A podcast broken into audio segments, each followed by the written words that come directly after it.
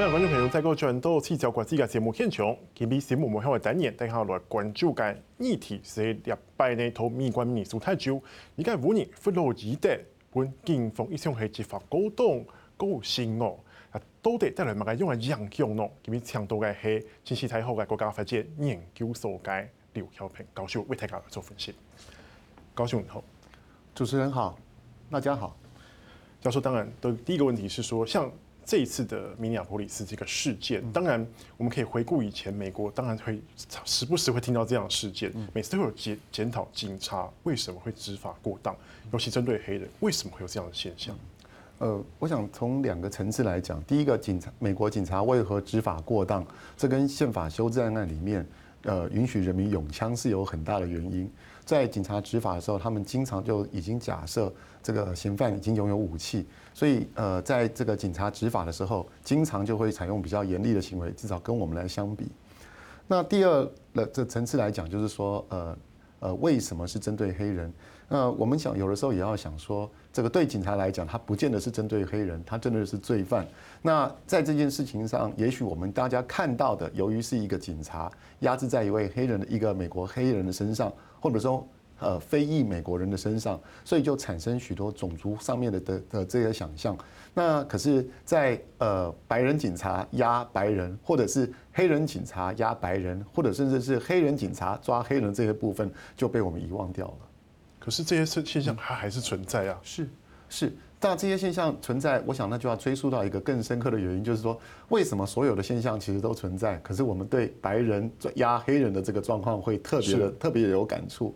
那可能就要提讲到，就是说，呃，我们为什么会把它想做是一个这个呃歧视，然后特别或者是因为你是我是黑人，你才来抓我。那因为每一次碰到这样的状况的时候，大家就会那应该说呃。人的这个歧视本来就是各种不同的原因所组成，它等于是一种心理的状态，对某一种族群、某一种肤色的特别的特特定想象。那这些情形在美国说起来已经有上百年的历史了，从他们大概从十七世纪开始一路延续到现在。那这个这里面牵涉到许多政治的行为，呃，经济的理由，各个地方大概都有这样子，甚至有的时候有一些谈感情，或者是呃许多那个其实是文化现象，买不到机票，这个触动的这个原因实在太多。那当然，在美国这美国有这样一个这个人类历史上。最糟糕的奴役制度，而且上百年的这种奴役制度，有这样的想象，其实也并不令人惊讶。可是老师，我们看到这一次，为什么他这次的事件同样跟以前可能呃几次的执法过当都很像？为什么这个事件会特别的触怒到到美国？现在好像各地都发生有和平的抗议，当然也有那所谓的呃比较暴乱暴动的事件发生。呃，这当然。第一个当然就是说，这个那个形象已经让人家觉得很很震惊了。再来就是说，在他现在这个环境里面，在美国现在失业程度这么高。好，那个呃，经济环境这么糟糕的情况之下，许多人借着这个机会，当然就有这个一就有一个泄愤的，就有一个泄愤的一个管道。所以说，疫情的关系有加成到现在。对，我说，如果说从从经济来讲的话，我觉得疫情是一个这种非常好的让人家觉得同理心啊，这个人为什么会被抓起来？哦，因为他没有钱了，他当 security guard，然后他没有工作，然后他只要用假钞去买东西，等等等等。好，他那这是经这是经济方面，我们可以来看，许多人同理心就出来了。加上这个呃，美国总统川普，他其实等于是如果用极端一点来看的话，等于是那叫做右派基督教白人这些人这样支撑起来的。呃，在他执政期间，就算美国有一些白人至上主义，有一些过激当的行为，他也常常是轻轻放下。所以政治上再来火上加油，然后经济上再来整个大环境出现这样的问题，有出现这样各个各地有这么大的暴乱，其实也也并不并不令人惊讶。老师刚刚有提到说，其实川普他本身所代表那个价值，还有他的言行，会激化了这些事情，不断的叠加上去。那他这次也说，还希望能够用军队来介入各州去处理这些事情。那老师你怎么看这件事情呢？你觉得他是会在激化，还是真的有办法解决？他在五个月就要选举了，现在民调落后，他当然立刻把事情把它激化掉。对他来讲，他还有他这个可能可以因为这样子来把帮他提高一些民调，他也不能在这个时候示弱。我想大致是这样子的一个理由在后面。这个政治的许多算计很多啦，而且但是这样的情形，呃，大家马上就想到是国家暴力来来来进来压制人。国家暴力，我刚刚说了，就会影响让人家联想到许多这个呃过去的这个历史情节等等。那当然就是把事情越搞越糟。嗯哼哼。那么可是其实。就就州就州政府的角度来看的话，他们其实现在已经把这个当时这个施暴的警察革职了，抓起来了，而且甚至要起诉他的罪名，从本来的三级谋杀要提升到二级谋杀，在旁边协助的警察也是把他罪名提升到二级。是，那这样的话，难道不是要还给这位就是死者的正义吗？的，反正我们只能说，呃，正义有的时候会迟到。那你迟到的过程中，那就产生了许多的这个问题。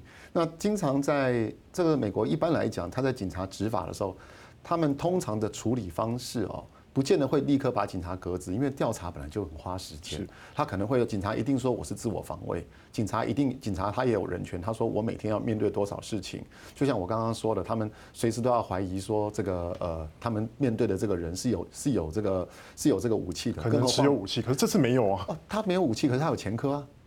他有前科，他你一查就查得到了，在电脑上一敲就敲出来了。那加上呃，这个碰到美国警察的时候，通常你固定的动作，你不要去反抗，不要什么。那呃，如果说又有一些比较大的动作的话，美国经常就说或者是不听他不不听他的命令行使。我刚刚说他那种美国警察那种心理状态，那种那种恐那种假设状态就出来了。所以警察也会怕对方。是在美国呃，有一些美国经验，大家也都知道，即使是你在路上。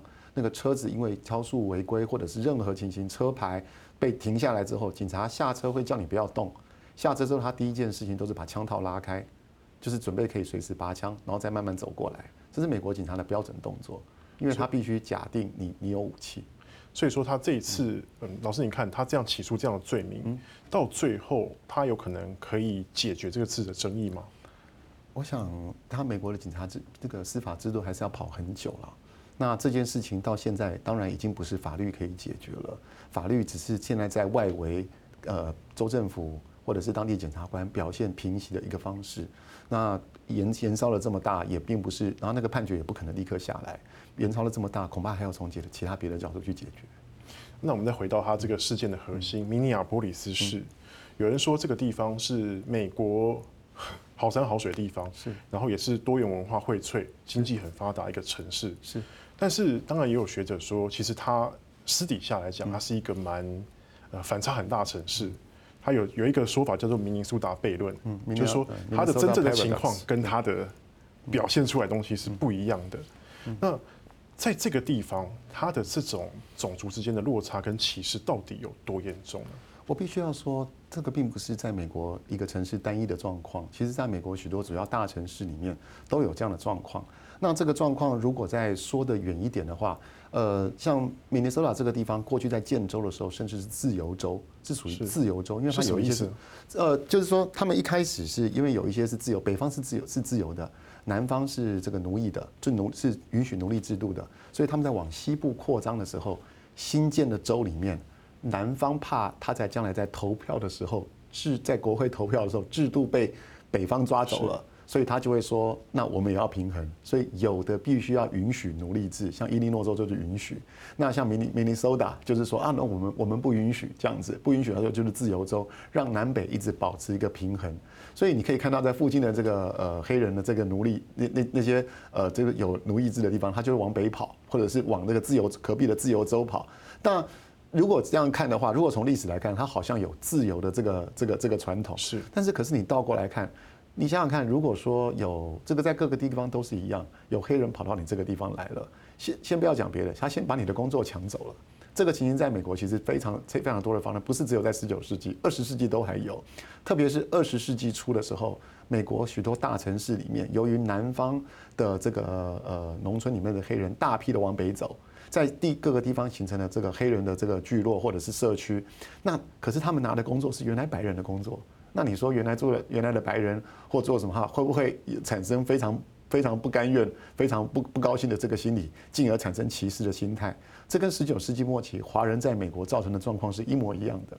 大概有华人跑去这个从叫旧金山那个地方，然后慢慢把那个白人的工作抢走。那这个美国人就出现了一个排华法案，那希望这个华人不要再进来等等。可是我们看这个地方，它我看有个数据，他是写说就是呃，在好几年前有这种种。明尼苏达这地方有种族隔离学校，才十一间。这个我计划到现在，我有看到，但是一百七十间。因为我不晓得它的定义是什么。我自己其实，在黑人区待过，是确确实实会有黑人的学校或黑人比较多的学校，通常是公立学校系统。也就是说，我这个地方本来黑人就多，或者是我这个地方是属于比较贫穷的区域。我刚刚说了，在他整个移民的过程中，他来的时候是没有知识的。或者或者是技术方面怎么样？因为美国当时你说黑奴解放，解放之后他是没有公立大学学校，没有教育的，这很多这个就一代一代传下来。那么在那个地方的学习就比较少，当地的的白人要去住。那有人从表表面上看过去说，哎，你们不让白人进来，或白人不让黑人进去。其实如果在公立学校系统，照讲是没有这样的问题。可是这样某个程度来讲，其实也是一种。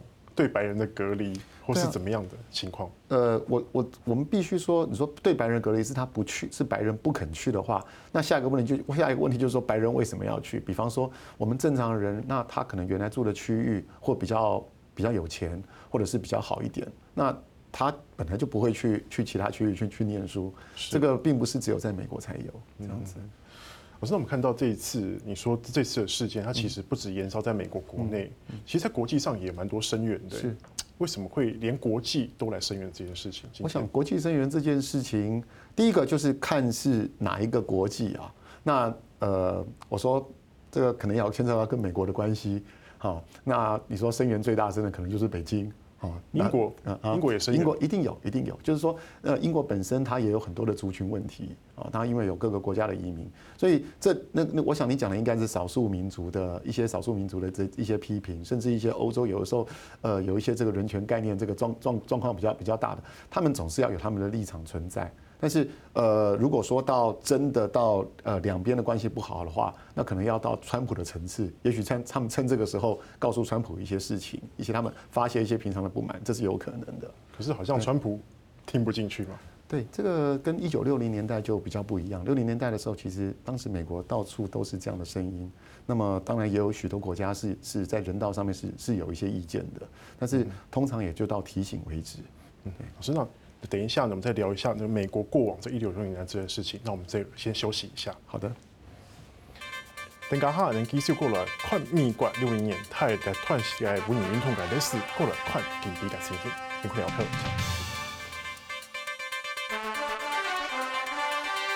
好，开始讲这个转到节目嘅现场，呢边能抢到嘅系经济太好嘅国家发展研究所嘅那个刘晓平教授。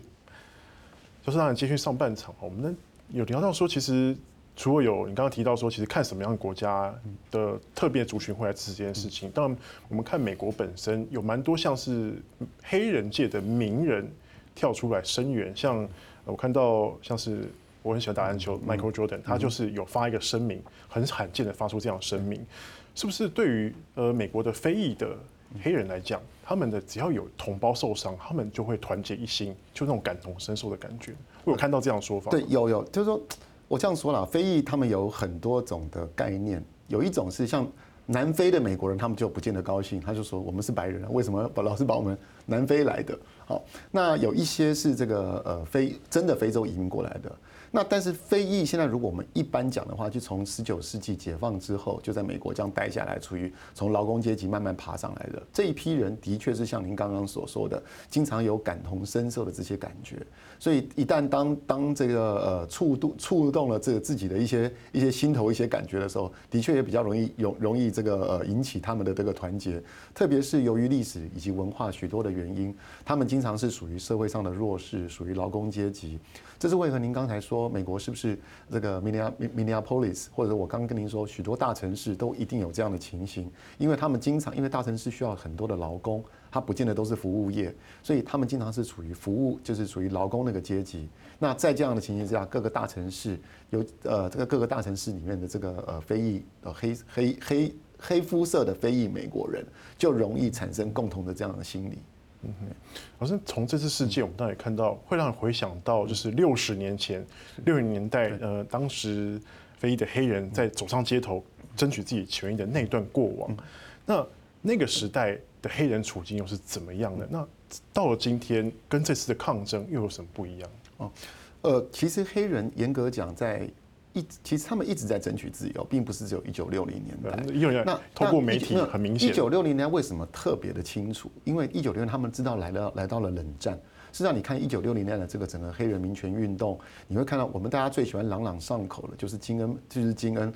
可是其实对许多人美国非裔的美国人来讲的话，金恩其实是属于软弱派的。那有许多 Malcolm X，像这些比较强硬的拿枪出来的，这些才是真正达到他们民权的这个效果。所以。他当时在一九五零年、一九六零年代，事实上更早一点，他们其实一直在争取，可是都在找环境。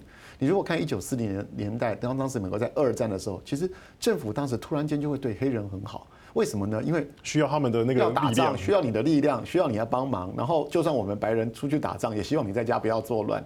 那黑人其实很清楚的知道我什么时候要去争取他的福利，所以我们可能有的时候在电影上也可以看到说，哦，那他们黑人就会出现了黑人的飞行员啊，这个呃以前的这个呃罗斯福总统啊怎么样就就就开始强调平权等等等等。那二次大战完之后，冷战来了，冷战来之后，那那个黑人可以很清楚的跟敌方说，跟世界说，我们老是在说共产国家没有自由，请你们看看我们美国，请你们看看我们自己。所以当时我们刚刚讲到说这个声援的问题的时候，其实黑人的自由常常来自于这共产国家哦。那他们也常常容易到共产国家去表演，然后甚至得到许多这个共产国家，特别是中国那边的照顾。好，那在这方面其实倒过来，这些他的敌手其实反而是这个和平的，反而是这个呃推手。他呃由由于他们喊得很大声，对手也在批评他们，那间接就促成了啊这个黑人的慢慢的平权这样子。嗯哼，所以他那个时代有他的时代背景，是。跟现在的当当时黑人的处境是。后来有改善吗？我们看到好像有慢慢提升吧。我觉得说不没有改善是第一个，我们看怎么定义。你看，呃，五六十年来，其实对黑人或者是相对的这个歧视的研究越来越多。那有些人当然说没有改善，他们还是歧视我们。可是你去看这个相关，不管是法律、福利、学校这些方面，其实做的改善相当相当的大。那尤其美国人，尤其是美国人，已经被也被欧洲一些盟友这样批评，也批评了很多了。这是第一点。第二个就是，其实有的时候还产生一些反向的歧视。我们知道那个林书豪啊，就我们那个那个很熟这个这个篮球队员，你你刚才讲的，他就也抱怨过啊。那个他们高中升大学的时候，这个选那个呃那个篮球队员，他高中打得不错啊，可是他的 last name 是 Lim，Lim 在美国人很多选拔的姓是，你们这种姓是刚刚讲的华人的。华人是读书的，干嘛来跟我们抢篮球的奖学金？那那可能是留给哪些人的？而且你可以看到林书豪受到注意的时候，最反弹最大的就是就是这个黑人的这个球员，他会觉得说，我们每天表现都跟你一样好，为什么你要得到特别多的注意？所以这就是我们回到最先讲的，就是说。族群、种族这种不同的这种这种特定的这种看法，其实永远都是存在的，不能说永远，就是一直都存在。那未来不知道。那可是如果说没有改善，这段时间经过这么多争议、这么多那个磨合还没有改善的话，我想这也不符合事实。但是我们也看到，其实你说有慢慢改善，但其实你看，呃，包括已经进入到二零一零年代了。前几年我们都印象都很深刻，二零一二年的马丁事件，二零一四年的这个布朗这两起的这个非洲青少年的呃这个命案，发起了这个黑人的命也是命的运动，可以可见得，老师你说有改善，但好像还不太够。是呃，对啊，就永远都不太够啊。这些事情其实很多是每天都在发生啊。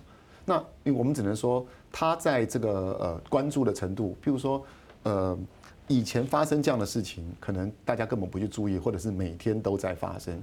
那现在这样的一件事情，就可以引起大家的注目，这样的检讨。那像在哈佛大学附近，曾经有过一个黑人的教授，他忘记带钥匙，他要回家，就就被警察扣起来了，因为怀疑黑人都是小偷。这里面牵涉到 stereotype。那这件事情其实也引起美国总统的关注，可是在过去可能就就。就改就怪过去，或者大家不会注意，觉得说你们就是这样子。所以，如果从这个方向来看的话，我觉得事情还是当然会继续去有。可是你要看事情有没有改善，我倒是不会只看单一事件，我会看那个整体那个社会这个结构这个环境。比方说，如果现在这次没有这些经济上面的压力，大家没有被迫留在家里，那么是不是还会这么大的暴动？那我我我觉得。呃，也可以去想一下。老师，你看有讲到那个黑人典型的形象。嗯，我记得以前大学在上课的时候，老师跟我们讲说，白人对黑人的印象不是他们认为不叫歧视，他们从各种数据来看，是它就是如此。所以我在录用的时候，我当然为了减少自己的成本，用成本考量的话，我当然会选择其他的人，不会选择黑皮肤的人。嗯，会是这样情况。现在我从几个层次来讲，第一个，现在这就是我刚刚说的这个改善的其中之一啊，就说美国现在在找人的时候，他已经不能够附照片了。他就不能附照片了，那不能附照片才让你在这个 interview 上不会有种族方面的这个思考。当然还是有其他方法可以。可能从他的姓氏啊，从姓氏从，因为黑人像很多人他的 last name，因为当年不识字嘛，就叫 Washington，叫 Lincoln，叫叫这些这些比较比较比较名人啊，这是第一个。第二个对黑人的这个呃固定的这种 stereotype 这种呃这种这种歧视的形成，跟他们这个。当年这个奴役是有很大的关系的。你想想看，你家里如果养了一堆这个黑人的男性、黑人的女性，你会怎么样去？你一定要给自己一个理由，说我为什么要对他这么凶悍？你一定怕他欺负你的家人，一定怕他伤你，所以你自己心理上要产生一种啊，因为他们就是坏，那我为什么要奴役他？因为他们就是懒，因为就是如何？这是包括在圣经上，他们都找出了非常长远的一套道理。所以这这套教育。好，黑人男性就是如何，女性就是如何。圣经上的道理，这个包括呃，以前还把这个，如果更早点，十八世纪还有人把他们那个脑脑袋拿出来，呃，就是脑袋拿拿出来测量，说他们为什么就是比人家差。好，那个脑脑浆的容量为什么不足？这个都是有科学根据，至少他们觉得有科学根据。也因为这些所谓的科学根据，形成后来所谓对他们奴役与歧视。可是现在在美国社会，成名的、出名的、有影响力的黑人也不在少数啊。是啊，然后这些人还是会继续受到这样的歧视吗？我实在是不想说一句，我们应该再问一句：这些出名的人后来住到哪里去了？如果这些出名的人后来真的继续在黑人社会继续奋斗，也许我们会发现到许多更大的改善。可是，其实有很多的研究已经告诉你，在呃黑人里面，他们。一旦就是说真的功成名就，就是得有了有了有了比较多的钱，比较多的地位，他们其实经常第一件事就是赶快离开。那其实就加重了许多白人原来的思考，所以变成黑人都不太挺黑人自己了。那种成名之后那，因为我们有的时候你回头过来想，正常人大概也不会说，诶，如果我的小孩子那继续待在黑人区。那到那边的公立学校去，可能出来什么样的教育，或者是我的小孩可能遇到什么样的威胁？我觉得我们尽量从正常的人的角度去想，而不是黑人挺不挺黑人，这没有办法。所以这从这个角度来讲的话，对，我同情你，像你说 Michael Jordan，可是不用花太多力气，马上可以去查你现在住在哪里。那你还有像你小时候一样那样子吗？嗯嗯嗯。那当然就是我们常常说，美国是一个民族大熔炉。是。那透过这一次，每一次，不管不止这一次，这次只是很严重。对。每次每次这样事件，嗯，是不是我们都开始在怀疑这个大熔炉到底是一个想象出的一个理想，还是其实它根本就不存在？我觉得美国其实它可以让各个族裔哈，这样说吧哈，它可以让各个族裔都觉得可以在那边找到一个位置。我觉得最大一个一个原因是，他还蛮会检讨自己的，批判自己的。我举一个德拉瓦大学有位叫陈映红的教授，他做了一个很有趣的研究，他他是把它叫做，我们都说具有中国特色的社会主义，他把它叫做具有中国特色的种族主义。他觉得美国人的种族主义是他知道去检讨自己，嗯，我这样做是不对。可他有时候来讲到中国人，或者是其实我怀疑他讲的其实是整个华人华人社会，他把它从清朝整个这样看下来，他会觉得说整个华人社会其实自己在歧视人家，自己还不承认。好，那从这个角度来看的话，我觉得我们可以去重新看美国这个。当然，它问题百出，这个熔炉也不像大家想的这么完美。但是它不断的在检讨自己。川普这样子一强硬，其实这两天也说回来了。为什么？因为大家开始批判他，连他国防部长都不挺他。对，所以开始批判他。所以从这个角度来讲，我们可以说，这个熔炉或者是许多熔炉来讲，它并不完美，可是它不断的想办法修正。那另外一个层次是，那其他地方没有出现的地方，难道就表示没有事，还是只是压下来？嗯，所以老师认为这个熔炉它最终还是有机会成为熔炉。我想完美大概很难呐，我想完美大概很难，但是它不断的在往前走，从过去两百年的历史，看它怎么样把事情掀出来，不断的这个这个整理制度，不断的改变，这个确确实实还是有往前走的这个力量。对，好，谢谢老师今天的分享，谢谢。也是今天的节目内容，没落来太时间收看，提早关注，我们下次礼拜再会。